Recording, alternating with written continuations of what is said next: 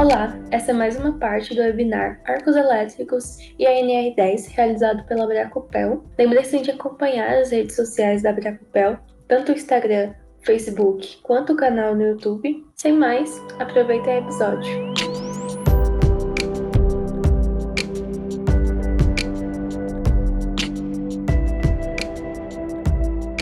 até mesmo quem trabalha com essa parte fazer educação em R10, FI, né, que vai ter que especificar a vestimenta para trabalho com arco elétrico, é fundamental que você saiba disso, tá? Alguns cuidados e manutenção também das vestimentas de proteção para arco elétrico. Então, vai ter que ser feita uma inspeção dessa vestimenta, né? Seguir instrução do fabricante, armazenar de maneira correta também e fazer uma limpeza de maneira também correta naquela roupa. Então, tenho que seguir a instrução que o fabricante me dá também para limpeza e conservação dessa vestimenta. A seleção de vestimentas, né, ela vai ser feita por meio da NFPA 60E. Então, aqui são as tabelas que a gente vai também estar utilizando, né? Então, para corrente alternada e para corrente contínua. São as tabelas da norma, né? Que está, inclusive, aqui, que ela me dá, tá? Então, isso aqui também é bem importante Aqui ela me dá, né, por uma questão de corrente de curto-circuito. Então aqui ela me dá valores e daí com base nisso ela também me dá essa categoria dessa minha vestimenta no caso. E aqui já botei uma tabelinha mais simples, né? Então aqui nós temos quatro é, categorias. Então a categoria 1 vai até 4 cal por centímetro quadrado, a 2 vai até 8, a 3 até 25 e a 4 até 40. Então veja que se nós tivermos uma energia de, sei lá, 80 cal, né, vamos ter que fazer alguma coisa aí para conseguir baixar ainda mais energia incidente, para aí sim é, utilizar o EPI, né? Que eu não vou ter EPI aí suficiente para 100 cal de, de energia incidente, tá, pessoal? E aqui é como que funciona, né, essa vestimenta de proteção. Então, é, o arco ele vai incidir na roupa e ela vai ter uma dissipação térmica essa vestimenta ela vai ser feita de um material né, específico para isso, para que não é, cause queima, para que ela dissipe esse calor e não cause queimaduras mais graves em quem vai estar utilizando essa roupa também. E aqui alguns critérios, né, também é muito importante, é com a seleção de fibras. Então, que tipo de tecido que se utiliza para poder fazer uma vestimenta ali de, de arco elétrico, tá?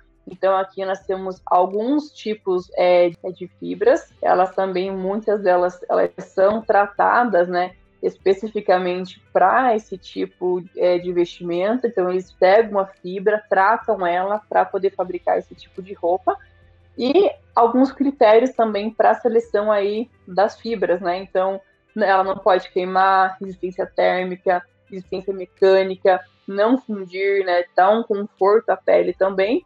E uma coisa importante que geralmente alguém vem perguntar no meu Instagram é se pode usar roupa, né, por baixo da vestimenta. Gente, não é aconselhável que se use nenhum tipo de roupa, é, nem mesmo de, de, algodão, que eu vejo muita gente falar, né? Sintético, pior ainda, tá? Porque o sintético, ele, quando ele entra em contato com o calor, ele vai derreter, então ele vai grudar na sua pele aquela roupa sintética, tá? Então, o algodão ainda, digamos, ele é menos pior que o sintético, mas também não é recomendado. Então, é você, você utilizar realmente, né, só apenas a sua roupa íntima no máximo, tá? Mas não utilizar nenhuma roupa por baixo da tua vestimenta é, anti-chamas, né, para arco elétrico aqui no caso. E aqui, né, porque não utilizar calça e casaco para nível 3 e 4, né, que eu acabei de explicar aí para vocês também, essa questão. Não que não pode utilizar, mas tem que tomar muito cuidado com essa questão aqui também, se for utilizar, sempre optar pelo macacão, né, porque vai trazer mais segurança também. E aqui alguns dados do arco elétrico. Então, mais de mil pessoas morrem por ano em decorrência de é, acidentes de arco elétrico.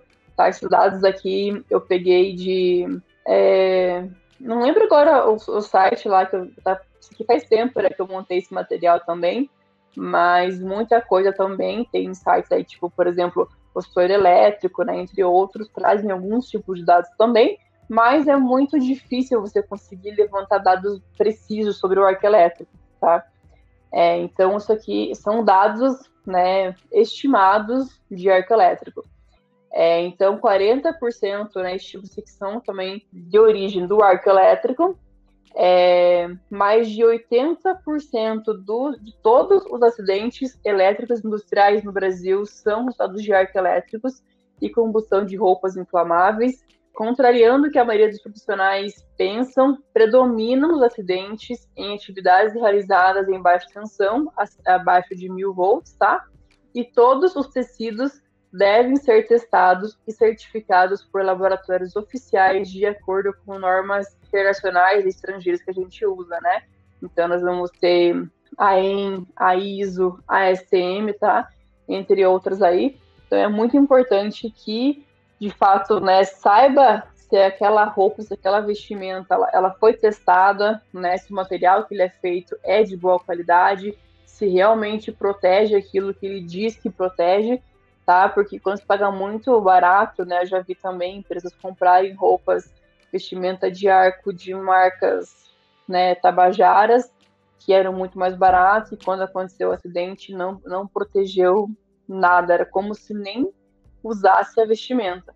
Tá? Então, isso aqui também é muito importante, você exigir o, é, o certificado de laboratório é, oficial daquela vestimenta para garantir a qualidade e a procedência né, que ela tem. Tá? Então, isso aqui é muito importante é, a arca elétrica é um assunto muito importante que tem muito pouco dado sobre isso hoje, né? A gente não consegue estimar, principalmente, né, a quantia de acidentes anuais com arco elétrico, mas a gente sabe que são muitos, muitos mesmo, tá? Principalmente em indústrias. Então, toma muito cuidado com isso. Bom, acho que os slides aqui acabaram. Edson, quer fazer algum comentário?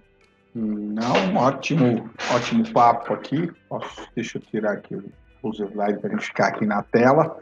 Tem, é, o, o chat aqui está pegando fogo aqui. Eu vou trazer algumas perguntas aí, traz para frente, né, que é interessante.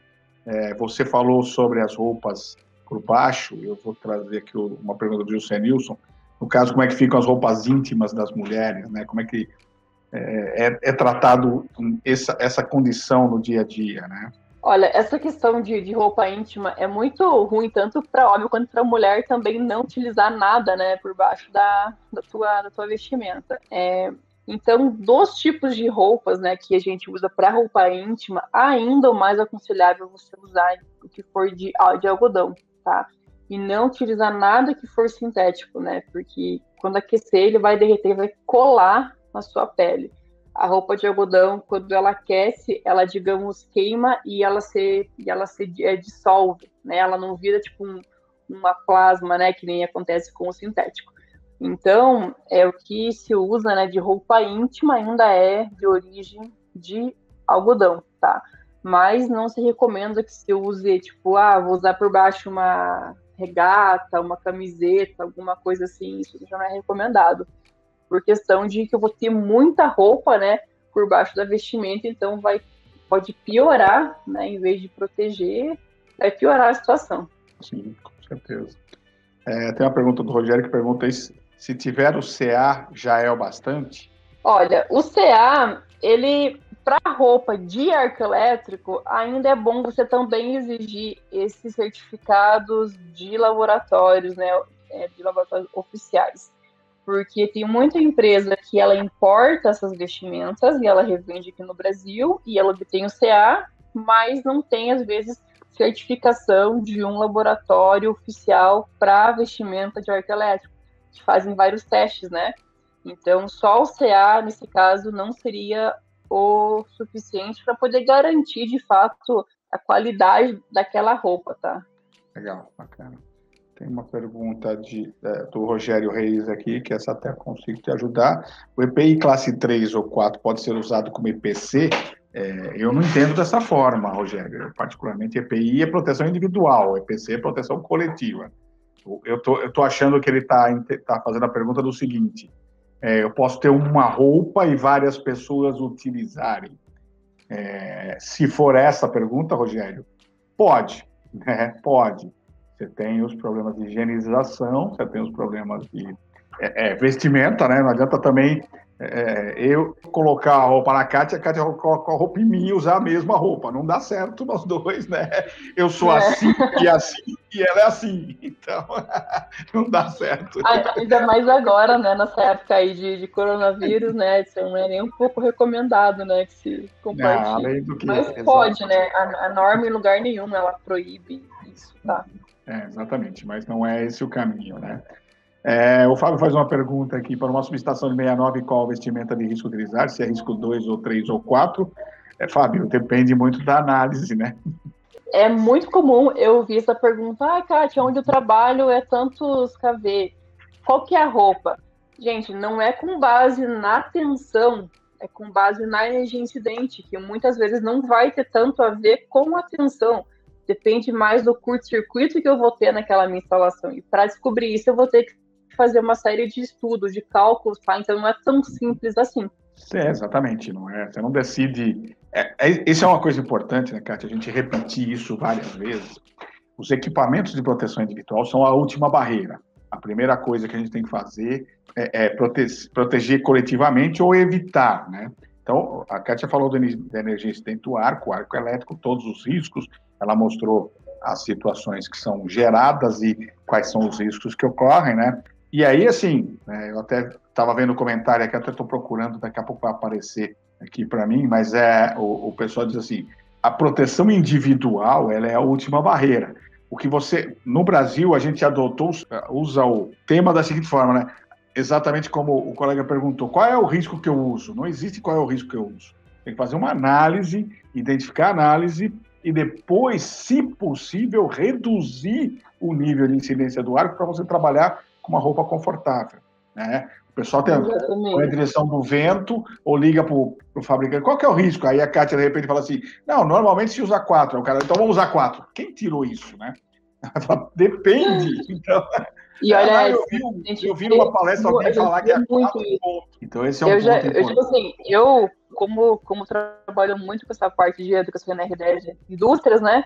é muito comum eu chegar lá na, na fábrica, eu, eu, pego os laudos, eu começo a olhar, aí tem lá um laudo lá de energia incidente. É, tipo assim, laudo de, ar, laudo de arco elétrico, geralmente é esse uhum. o nome. Aí o engenheiro, fulano da Silva, sei lá quem, ele emite um laudo dizendo que é recomendado utilizar a classe tal. Tá, mas cadê, cadê os cálculos? Cadê o diagrama de impedâncias? Cadê o estudo de curto-circuito? Cadê as. Né? Não tem nada. Ele recomendou porque ele sonhou, né, com o arco lá. É, é a bola de cristal. Então é, muito... é a bola de cristal. bola de cristal, né? É a engenharia da bola de cristal. O cara tira as dúvidas na frente ali e vai fazendo, né? Deixa eu ver aqui. PPP. Do Fábio Soares, que pergunta: o curso de NR10 CEP e sua reciclagem eliminam a necessidade de NR10 base e sua reciclagem? De jeito algum. Tá? Você, se você está no CEP, você tem que trabalhar com os dois. Tá? Tem, aliás, tem que fazer os dois cursos, porque eles tratam de assuntos totalmente diferentes. Vai fundo, Cátia, uma hora chega aí, você consegue. ah, legal, essa aqui é uma pergunta interessante do Everton Aquino aqui, né? Como, como garantir que a vestimenta utilizada pelo trabalhador está em condições de uso? Depende do, do, do EPI, né? A vestimenta em si não existe ensaio, né, Everton? É, você até pode fazer Tá? Você tem é, o fabricante existe os fabricantes normalmente têm uns caminhos para fazer uma avaliação. Né?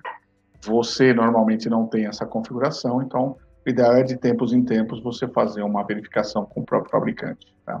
Deixa eu ver aqui. Pá, pá, pá, Enquanto a Kátia não volta, deixa eu fazer o, o, o jabá aqui da gente, né? A, a galera está colocando aí no chat. Nós temos um grupo é, aberto do Telegram, tá? O pessoal já colocou o, o, chat aí daqui a pouquinho no chat aí o link vai colocar de novo. Nós temos lá o, o grupo do Telegram, que é onde concentramos um monte de informações além das nossas redes sociais, tá? Então é, é, se conectem lá. Vocês podem ajudar a Bracopel se tornando abracopelense, sendo associados à Bracopel, também o link está por aí. E aí alguém colocou aqui sobre Seminário de Proteção e Efeitos do Arco, o link também que foi feito, que foi realizado na semana passada, que pode ajudar aí. ok? Vamos lá, Kátia. Continuamos aqui no nosso papo. É, pá, pá, pá, pá, Fábio Dancena, obrigado, Kátia. Qual a influência dos painéis resistentes a ar como estudo na análise de energia incidente? Cara, esse é. Essa pergunta é boa. Total, né? Vai lá, Kátia. É assim, quando, quando você, como a NRDS fala, você tem que primeiramente partir para a proteção é, coletiva. Você colocar um painel resistente ao arco, com certeza vai reduzir muito, né? Em alguns casos, é, totalmente essa energia incidente que vai ser emanada. Então, em alguns casos, quando o painel ele é resistente, a gente não vai, não vai encontrar uma energia incidente é, para a pessoa ter que utilizar uma, uma vestimenta, né, um EPI. Então, é muito importante a gente olhar para essa questão de conseguir diminuir essa corrente de curto-circuito, usar painel resistente a arco, usar dispositivos ultra rápidos, que quanto maior for o tempo que aquele dispositivo ele vai seccionar o circuito, tá? Também mais segurança que vai trazer para a minha instalação, tá? Então esse tempo de ação do disjuntor, digamos assim, também é um fator, é um fator fundamental. Então, tudo isso é uma, é uma, é uma, é uma proteção coletiva, digamos assim, tá? E tudo que puder ser feito tem que ser feito para que é, o mínimo possível, né, tem que se utilizar o EPI e o EPI mais confortável possível, né, classe 1, classe 2. Quando parte para a 3 e a 4 fica o negócio já mais desconfortável, né? Mais incômodo de você estar tá utilizando aí no teu trabalho. Então, ele vai ter um fator muito importante. Eu quero fazer um comentário, quero colocar na tela um comentário do colega Augusto. Augusto que participa dos nossos estudos dirigidos da 5410 e da 16384, toda segunda-feira, para quem não sabe, é exclusivo para quem é bracopelense. Nós temos o estudo dirigido numa segunda-feira é a 5410, na outra segunda-feira, 16384, a próxima agora, segunda-feira, 16384, que é a norma de segurança em eletricidade. E a 5410, a norma de instalações elétricas de baixa tensão. O Augusto participa e falou, ó, já fiz cálculos de alta tensão, 69, 138, 130, e até hoje não encontrei nenhum que pudesse dizer que existe EPI ou distância de segura de trabalho. Ele complementa dizendo, o que vai garantir a segurança é a análise de risco e o procedimento muito mais do que o EPI. Então, essa é uma dica legal aí. Apesar de ser necessário o, o, a, os estudos para que você tenha o conhecimento, né? É, quando você começa em alta tensão, por exemplo, em extra alta tensão, aí acima de 69, você não tem uma distância segura para o nível de incidência do arco elétrico. Então, aí você tem que ter procedimentos de trabalho, que é mais importante. Né? Ah, legal, Juscelilton, Abracopel e seus parceiros disseminando conhecimento correto, fazendo diferença, obrigado. Sobre especificar uma luva isolante, fui comprar uma de 1 kV e me ofereceram uma de 2,5 kV. Aí no site do fabricante, 2,5 é a tensão de ensaio. E quanta corrente contínua? Muito bem, é, é, é Fábio, eu, a, Kátia vai me ajudar, mas é, se, se, no site está falando que a tensão de ensaio é 2,5, é porque o ensaio é feito sempre com tensão superior né? Qualquer ensaio de qualquer produto é sempre feito com é, cargas superiores ao que é recomendável. Você fala de um cabo 1kV, ele suporta 2kV, ou 1,5, ou 1,8, assim por diante, e nesta forma. Né? Só que todos esses ensaios que nós temos hoje é para corrente alternada. O ensaio para corrente contínua é outro. Então tome muito cuidado. Você fala, ah, eu vou trabalhar com. Vou comprar uma, uma, uma luva para 1 kV e vou usar em 1 kV DC. Cuidado, os arcos e os níveis são diferentes, tá? Então. Não, acho que é isso, né? A gente, é, em qualquer situação, tem que ter essa diferenciação de tanto quando for usar dispositivos também, que eu vejo as pessoas utilizar o dispositivo para CA e para CC, também não pode, né? Cada um tem o seu uso. É, EPIs também, né? Cada um vai ter o seu uso, então tem que tomar também cuidado com, com essa questão. Perfeito, né, perfeito. Como o Edson falou. Um comentário do Renato aqui importante, né? Para alguns clientes que têm vários painéis sem certificação estudo de energia incidente, indicamos indicando utilizar sensor de detecção a arco com fibra decapada e desligando o alimentador geral. Isso é um, um dos produtos que é o parceiro nosso tem, que é a DEM, que é o sensor, de, é, o detector de arco elétrico que tem, no caso, o da DEM, ele tem por por, por corrente e luminosidade, e integrados os dois, ele faz o curto-circuitamento dos barramentos, que atua imediatamente o disjuntor. Né? Então, é exatamente isso que a Kátia comentou ali, é uma das formas que você tem. Se o teu painel não é ensaiado e não, é, não tem a proteção é, contra o arco, você pode utilizar ele reduzindo o nível de incidência do arco. Então, é uma forma interessante aí de se trabalhar, ok? Vamos caminhando para o final, mas deixa eu comentar aqui. É, Luiz, nosso grande Luiz Alves, que lá de Pernambuco, aliás, meu grande abraço, meu amigo Adolfo Weiser, que está por aqui, da revista Setor Elétrico, veio nos prestigiar aí, grande Adolfo. Semana que vem nós estamos juntos, Adolfo, falando também de arco elétrico. No, aí nós estaremos lá na Setor Elétrico batendo papo, fui convidado para fazer uma live show aí também na semana que vem, ok? É, o Luiz fala de subestação deve estar com piso isolado, certo? Em relação à garantia, qual a periodicidade de se verificar a qualidade desse piso? O piso isolado na, na subestação, qual é a garantia e qual é a periodicidade de qualidade desse piso?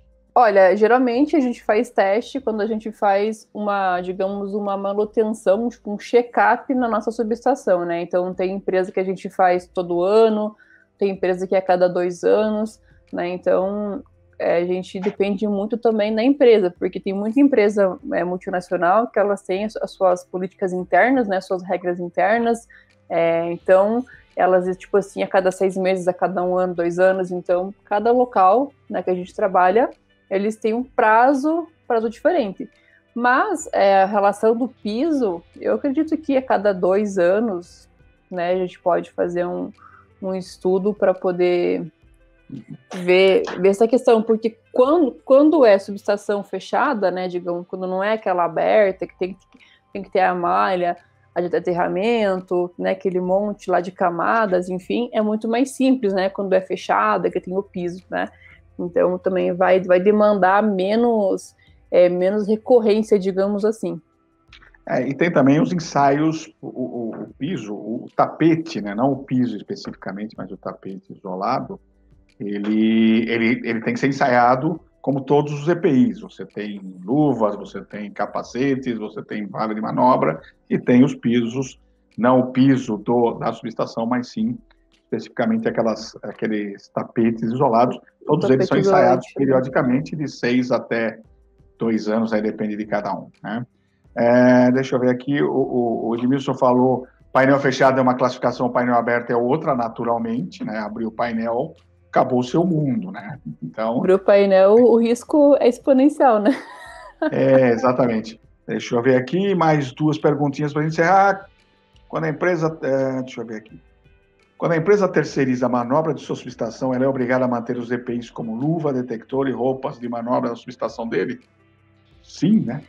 A subestação é sua, você terceirizou a manobra, não o processo todo, né? Mas, mas aqui é importante também falar que, que quando a empresa ela terceiriza esse serviço, é, por mais, por assim, eu tenho uma indústria e eu ter toda a parte lá de manutenção, subestação, gerador, enfim, eu terceirizei, tá? O que eu vejo acontecer muito é que a própria empresa, muitas vezes, ela não tem esses EPIs, né? Mas como ela terceirizou, ela exige que a empresa tenha. Então, ela vai ter uma carta lá formal, um documento formal que a empresa vai assinar, aonde ela alega que ela segue a NR10, lá que os trabalhadores têm os cursos, que eles têm EPIs, né? Então, também fornecer uma cópia disso para a empresa que está que tá contratando, tá? Mas o ideal é que a empresa tenha, né? Mas quando ela não tem, eu vejo que eles fazem muito isso, né? Porque às vezes a empresa é, não tem, digamos assim, um convívio de, é, naquele local. Então, aquele local só é acessado quando fazem alguma parada, quando fazem alguma manutenção. Então, ninguém da empresa, né, digamos, tem acesso àquele local. Então, em alguns casos também eles terceirizam tipo tudo, né? Então, a gente vê muita coisa aí no aí no mercado, né? Muitas sim. Só que o ideal é que a empresa tenha né, essas vestimentas, esses EPIs, né, para que se acontecer alguma urgência, alguma emergência ali, que ela tenha disposição para a pessoa poder acessar aquele local. Com certeza.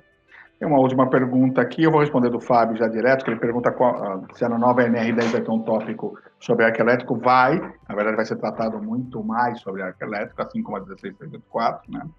Então, a pergunta interessante, se ele, é, quando realiza o cálculo de energia incidente em um, em um CCM, e, por exemplo, indica a necessidade de investimento a nível 2, pode ser inferido que é, pode ser inferido, ou seja, é, é como, é, como é que pode fala? ser concluído, né? Concluído, é, que é investimento a nível 2 atenderá aos painéis ajusantes desse CCM?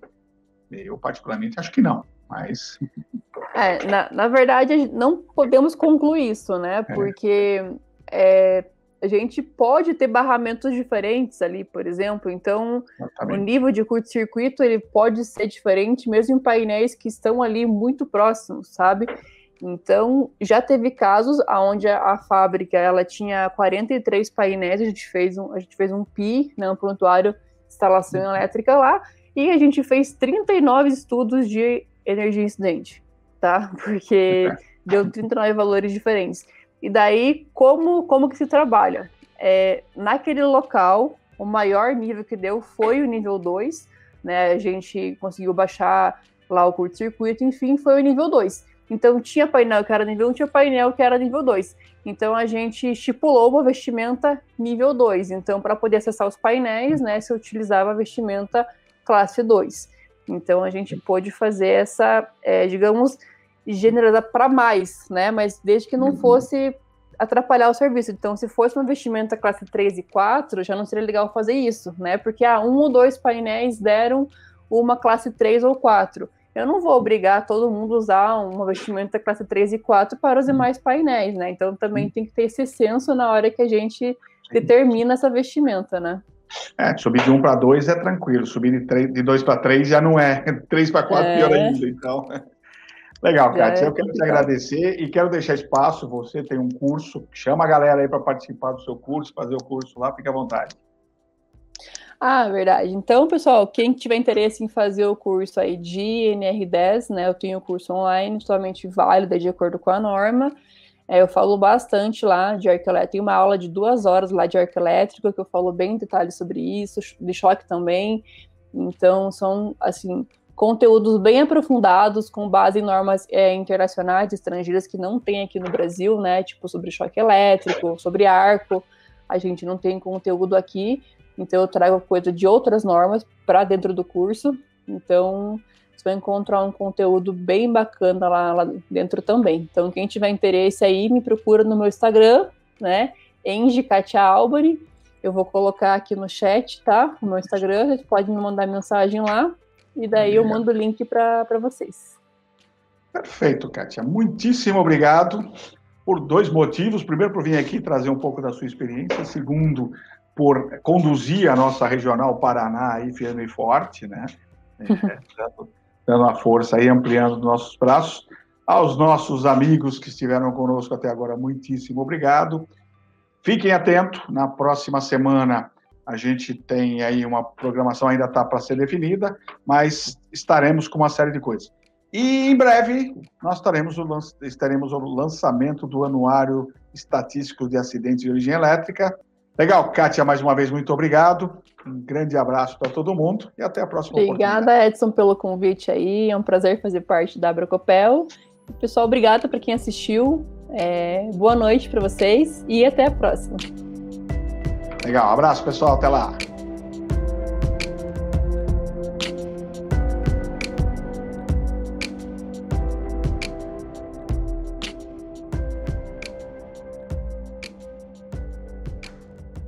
Esse podcast foi editado pelo grupo PET Engenharia Elétrica, UFMT.